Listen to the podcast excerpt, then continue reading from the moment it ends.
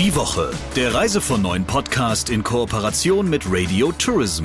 Mehr News aus der Travel-Industrie finden Sie auf reisevon9.de und in unserem täglichen kostenlosen Newsletter.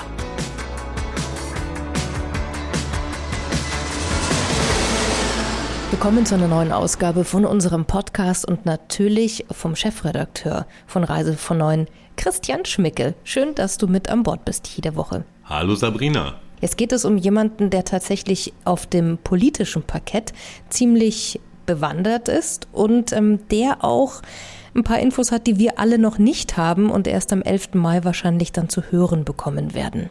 Wohl wahr, Dieter Janecek. Ähm, Janecek ist ja seit Januar Koordinator der Bundesregierung für Tourismus und maritime Wirtschaft und er gilt als erfahrener Wirtschaftspolitiker, hatte aber vor seinem aktuellen Amt mit der Tourismuswirtschaft noch gar nicht so wahnsinnig viel zu tun. Und deshalb wollte ich mal erfahren, wie dieser Mann denn eigentlich so tickt und was er vorhat. Und was er alles schon erlebt hat, woher die Erfahrung kommt und was er schon verraten kann für den 11. Mai, das hören wir jetzt. Hier kommt der Talk der Woche. Hallo, Herr Janicek. Guten Tag, grüße Sie. Ihre politische Biografie war ja bis vor kurzem nicht im engeren Sinne sehr stark von der Touristik geprägt, aber nach allem, was ich von Ihnen und über Sie gelesen habe, haben Sie sich ja mit dem Thema Mobilität sehr wohl intensiv auseinandergesetzt. Und äh, Reisen ist ja guter oder schlechterdings ohne das Thema Mobilität, das ja im Moment auch sehr stark im Fokus steht, nicht vorstellbar. Nun haben Sie sich, wenn ich es richtig verfolgt habe, in den vergangenen Monaten schon sehr intensiv in der Branche herumgetrieben und viele Akteure und Akteurinnen kennengelernt. Wie waren denn so Ihre ersten Eindrücke von den handelnden Personen und von deren Organisationen? Also zum einen bringe ich die Erfahrung mit aus fast zehn Jahren Wirtschaftsausschuss im Deutschen Bundestag, äh, sieben mhm. Jahre Digitalausschuss und in der Tat mache ich das Thema Elektromobilität, Energiethemen sehr lang. Also von der Wirtschaftsseite komme ich da sehr stark. Und das ist genau jetzt ja auch der Punkt in der Tourismusbranche, die ich jetzt äh, kennenlernen durfte. Intensiver ist natürlich äh, vieles mittelständisch und auch aus kleinen Unternehmen, Kleinstunternehmen geprägt. Aber wir haben mhm. natürlich auch die großen Reiseveranstalter von der TUI bis FDI.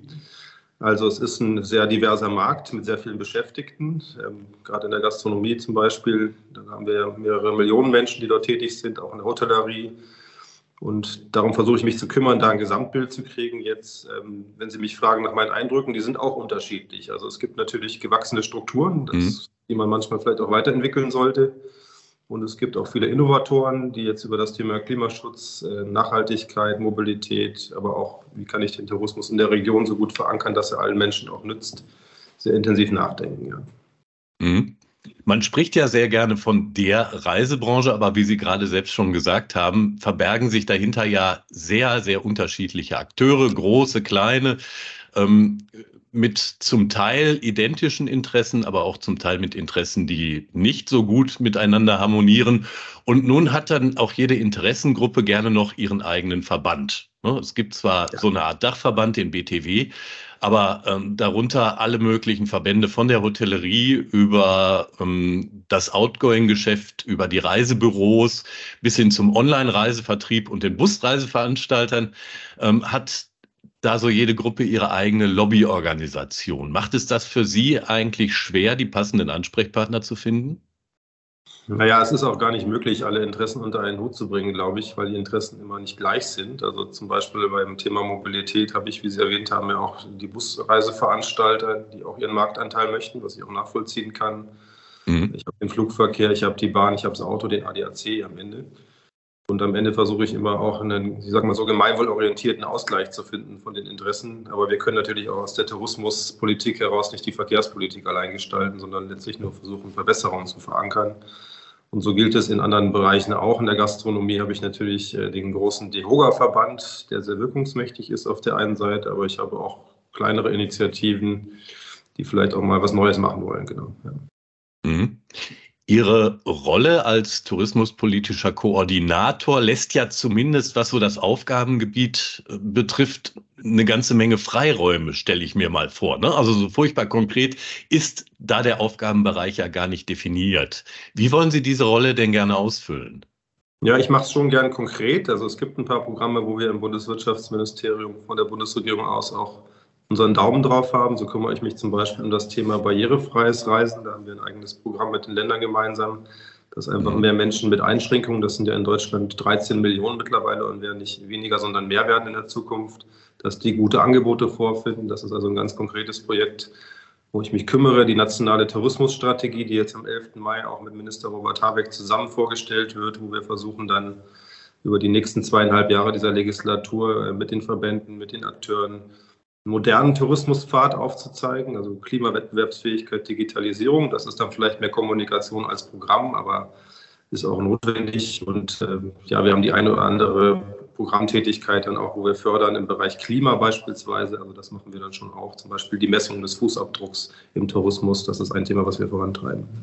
Die Bundesregierung hat sich ja auf die Fahnen geschrieben, Ökonomie und Ökologie miteinander in Einklang zu bringen. Ähm, das ist durch den Ukraine-Krieg ähm, wohl noch dringlicher, wenn auch nicht einfacher geworden. Und das mhm. gilt natürlich auch für die Reisewirtschaft. Die Reisewirtschaft selbst sagt ja von sich, dass sie die Notwendigkeit und die Dringlichkeit ähm, zu einer klimafreundlicheren und umweltfreundlicheren und sozialverträglicheren Wirtschaftsweise sehr wohl erkannt habe. Wie weit ist die Branche Ihrer Einschätzung? Nach tatsächlich? Ich glaube, die Erkenntnis, dass wir eine Klimakrise haben und die bewältigen müssen, die ist breit angekommen. Ähm, die Frage, wie ernst man das meint oder auch meinen kann mit den Investitionsmöglichkeiten, die man hat, das ist schon noch sehr unterschiedlich. Was zum Beispiel fehlt in Deutschland, ist ein messbarer Fortschritt. Ich nenne jetzt zum Beispiel das Bereich Hoteliers. Hotelangebote, wie kann ich denn wirklich verlässlich feststellen, wo mein CO2-Fußabdruck besser oder schlechter ist? Das kann ich heute gar nicht im Wesentlichen, weil es kaum eine Zertifizierung gibt oder auch eine Messbarkeit. Also das sind so Themen, die mich schon beschäftigen, dass wir auch besser werden wollen. Das ist unbestritten, aber dass wir das nachweisbar auch werden, das ist in der Tat äh, ein umstrittenes Thema. Und mein Verdacht ist dann schon, dass diejenigen, die sich dagegen wehren, mehr Messbarkeit zu haben, manchmal auch nicht so viel Fortschritt wollen, wie sie immer tun. So, und da geht es also in der Tat manchmal auch ins Eingemachte, dass der Kunde also auf dem Markt auch nicht immer das nachhaltigste Angebot nachfragt. Wir sind alle Menschen, wir wollen Bequemlichkeit, wir wollen Preise, die auch nicht zu hoch sind. Nicht alle können sich auch höhere Preise leisten, ganz im Gegenteil, manche auch ganz gar, können, können sich gar nicht solche Preise leisten. Das spielt alles eine Rolle.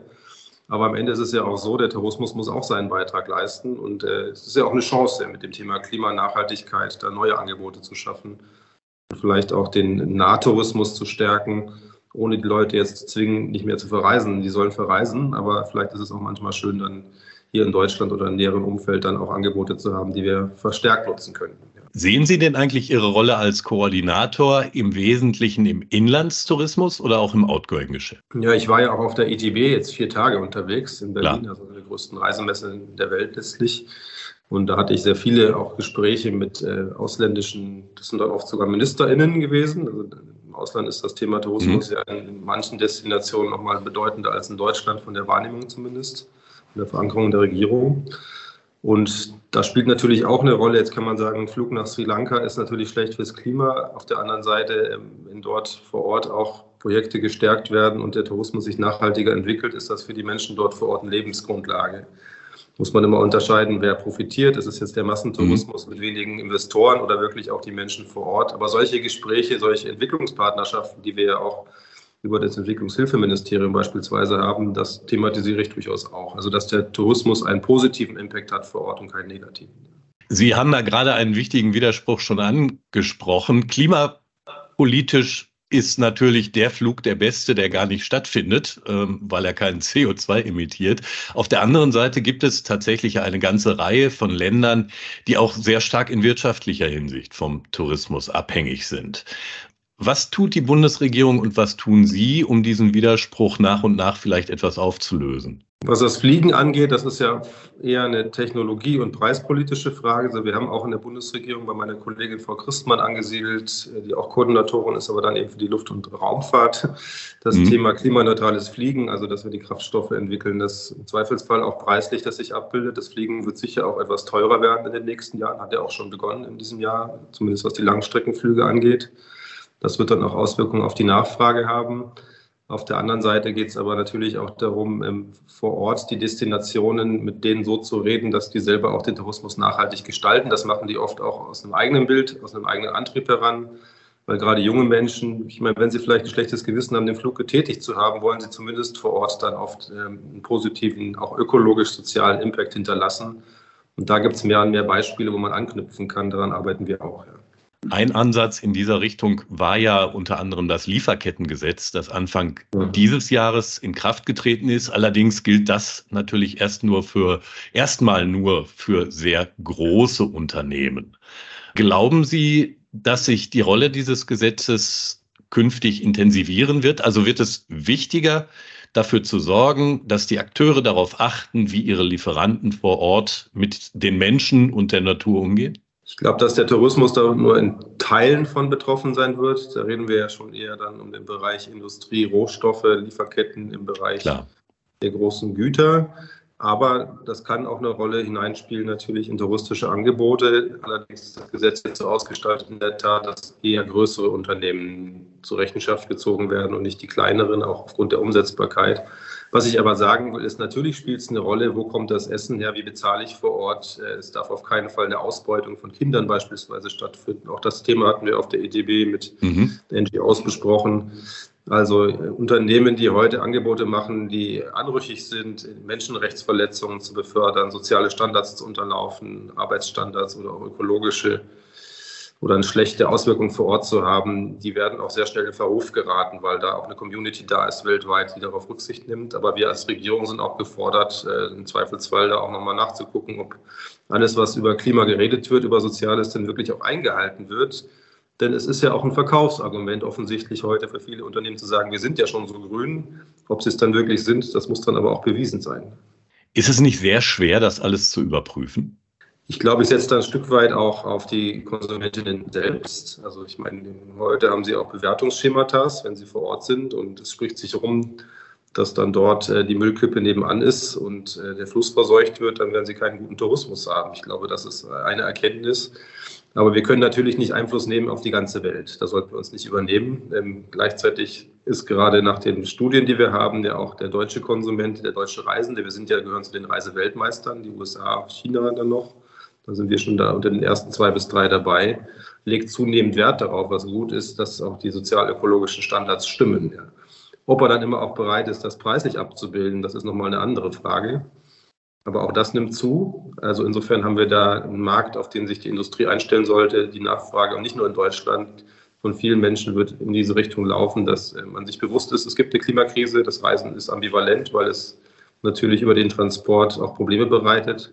Es ist aber auch kulturell von der Bildung von Erlebnis wichtig für uns als Menschen.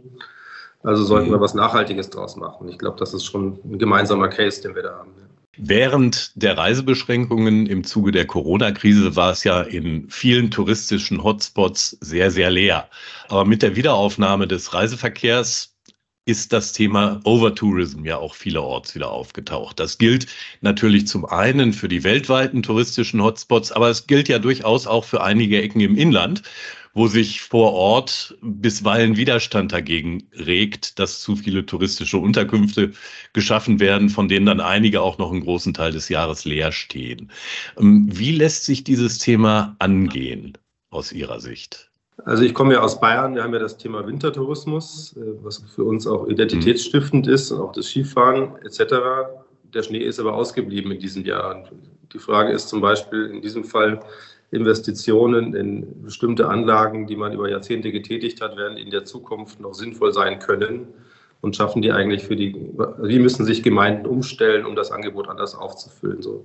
Das ist jetzt vielleicht nicht das erste Overtourism-Beispiel. Overtourism haben wir dann eher in, vielleicht im Bereich der Städte oder auch manchmal im Bereich der Nationalparks übrigens auch. Das hatte ich auch erlebt, dass dann sozusagen durch digitale Anwendungen Menschen sich sozusagen ihre Routen selber durch die Natur suchen mhm. und dadurch dann aber auch Natur beitragen zu zerstören. Dann versucht man gegenzuarbeiten, indem man zum Beispiel dann die digitalen Routen aus dem Netz entfernt oder entsprechend dann äh, andere Angebote schafft. Also eine Steuerung des Tourismus vor Ort ist da schon notwendig. Und der Gedanke, dass nur die Masse sozusagen dann ähm, am Ende förderlich ist, eine Region zu entwickeln, da haben sich Gott sei Dank auch viele von verabschiedet. Aber natürlich gibt es ein paar Hotspots in Deutschland, wo zu einer bestimmten Zeit im Jahr sehr viele Menschen auf einmal sein wollen. Das kann man über Preise steuern, das kann man über auch Zugangsbeschränkungen zum Teil steuern, wird ja auch mhm. zum Teil gemacht. Also Man kann es natürlich über Verfügbarkeiten steuern, über Digitalität. Aber notwendig ist es, also zu steuern, weil ähm, einfach nur viele auf einen Haufen, das ist äh, nicht die Zukunft des Tourismus. Ja. Kann nicht vielleicht die technologische Entwicklung auch ihren Beitrag dazu liefern? Denn eigentlich möchte man ja auch als Tourist nicht irgendwo gerade sein, äh, mhm. wo man in einer großen Masse gefangen ist und sich dann durch eigentlich touristisch attraktive Ecken schieben muss. Und wenn ich beispielsweise über mein Smartphone die Möglichkeit habe, ähm, zu ermitteln, wann es wo doch besonders voll oder auch ein bisschen leerer ist, dann könnte das Absolut. doch ein Weg sein, ne? Absolut. Also das ist, äh, ich gehe jetzt auch zu den Freizeitparks, besuche die jetzt auch als Verband mhm. und da ist es natürlich ein Thema, dass es Tage gibt, äh, wo es sich vielleicht nicht lohnt, dass dann nochmal 1000 mehr reingehen, weil man dann eine Stunde ansteht und aufwärts bei den Fahrgeschäften. Ähm, und das vorher zu wissen, das über äh, Informationen verstehen zu können und dann eine andere Kaufentscheidung zu treffen, die sich dann mehr streckt über das gesamte Jahr, also die Entsaisonalisierung sozusagen des Tourismus ist ein großes Thema. Wir haben ja auch immer mehr ältere Menschen, die jetzt nicht an Arbeitszeiten gebunden sind, die aber kapitalstark sind, die investieren wollen. Die müssen ja jetzt nicht zu den Familienferienzeiten unterwegs sein, zwangsläufig. Umgekehrt haben vielleicht Familien gerade das Problem, das ist etwas, was man mal an die Politik, an uns zurückspielen kann. Wie sollen die sich denn äh, verhalten, wenn sie zu begrenzten Zeiten sozusagen dann bestimmte Angebote wahrnehmen können? Aber gut, da muss man halt auch gucken, wo man das macht, zu welcher Zeit. Auch da gibt es Möglichkeiten. Ja. Mhm, wohl wahr. Sie haben gerade gesagt, am 11. Mai wird die nationale Tourismusstrategie vom Bundeswirtschaftsminister vorgestellt. Ich weiß, dass Sie dem jetzt nicht vorgreifen wollen, aber können Sie uns vielleicht schon mal so ein paar kleine Einblicke darin geben, worum es da geht? Ja, die Eckpunkte sind ja auch veröffentlicht und von der Bundesregierung äh, bereits beschlossen. Also letztlich geht es uns nicht darum, dass wir jetzt ein Papier aufschreiben, das dann in der Schublade äh, verschwindet, sondern dass wir einen Prozess den Rest der Legislatur, das sind ja noch über zweieinhalb Jahre, initiieren, indem wir fortschrittlichen Tourismus äh, definieren wollen, anhand verschiedenen Themenfeldern, Arbeitsgruppen, wo die Verbände, die Akteure, auch die Wissenschaft, auch die, das Parlament in Teilen einbezogen werden soll es geht um das Thema Fachkräfte natürlich, oder ich würde sagen Arbeitskräfte. Wir haben nicht nur einen Fachkräftemangel, sondern einen Arbeitskräftemangel, gerade in der mhm. touristischen Branche. Das heißt, uns fehlen immer mehr Menschen. Wie können wir organisieren, dass sie schnell Anerkennung kriegen, äh, dass Wiederverfahren besser werden, dass wir aber auch die Menschen im Inland besser bezahlen und äh, sozial entsprechende Angebote machen. Das Thema Wohnraum spielt da manchmal auch wieder eine Rolle. Das können wir nicht alles mit einer Strategie lösen, aber adressieren können wir es schon. Und natürlich spielen so Themen wie Mobilität, also ich, wie gesagt, ich komme aus Bayern, bei uns sind die vier Landkreise mit der schlechtesten Anbindung Deutschlands. Da gibt es in Ostdeutschland auch noch ein paar und woanders auch. Mhm. Aber sie haben oft einfach auch das Problem, wenn sie mal ohne Auto wohin fahren wollen, dann ist das gar nicht möglich und eine Information kriegen sie erst recht nicht. So, also das sind Themen, die wir sicher ansprechen wollen, aber natürlich auch die Frage Deutschlands Bild in der Welt. Das ist ja ein gutes. Wir sind ja ein beliebtes Land. Das wollen wir auch bleiben. Wie können wir das weiter pflegen, dass auch Menschen zu uns kommen? Davon profitieren wir, davon profitieren die Menschen, dass wir einen guten Austausch haben. Dann sind wir mal gespannt, wie wir das alle auf die Straße bringen äh, oder auf die Schiene vielleicht auch. Ja. Herr Janicek, eine Frage müssen Sie mir zum Abschluss noch beantworten. Wie reisen Sie eigentlich selber, wenn Sie privat reisen? Sehr unterschiedlich. Äh, jetzt am Wochenende mit dem Zug, aber ich reise schon auch mit dem Flugzeug, das kommt vor. Im Auto kommt auch manchmal vor. Ich, also mit der Familie versuchen wir Zugangebote zu finden, die uns helfen, Orte zu erreichen, wenn uns das gelingt, auch mal Nachtzug. Aber wir setzen natürlich, wie viele Menschen auch am Ende auf die Frage Bequemlichkeit, Preis und ähm, dass sie am Ende einen Urlaub haben, wo sie sich auch erholen können. Das kann man mit der Bahn sehr gut, aber nicht zu jedem Ort, den wir erreichen wollen. Das mhm. muss man ehrlicherweise sagen. Haben Sie ein absolutes Lieblingsziel oder dürfen Sie das jetzt nicht verraten? Ähm, ich bin jetzt seit einigen Jahren so ein bisschen auf Estland gekommen, weil wir dort auch Freunde haben. Estland ist für uns ein sehr schönes Reiseziel, ähm, sehr einfach ist sie auch zu erreichen, zu befahren. Es ist ein, ein, Land, wo viel Aufbruch entsteht gerade. Aber das ist jetzt mein persönlicher Tipp. Jetzt hoffe ich nicht, dass dann ganz viele noch hinfahren, dass wir da noch Platz haben. Nee, das war ein Scherz. Genau, also das ist äh, das, was mich gerade ein bisschen fasziniert. Ein kleines Land sozusagen, an der russischen Grenze gerade natürlich, aber ähm, ein sehr mutiges Land, ja. Ja, klar. Vielen Dank für die spannenden Einblicke. Danke auch und Ihnen einen schönen Tag Ihnen. Lieber Christian, welches Thema ist für dich denn, außer alles, was rund um den 11. Mai passiert dieses Jahr, denn noch erwähnenswert heute in dieser Ausgabe?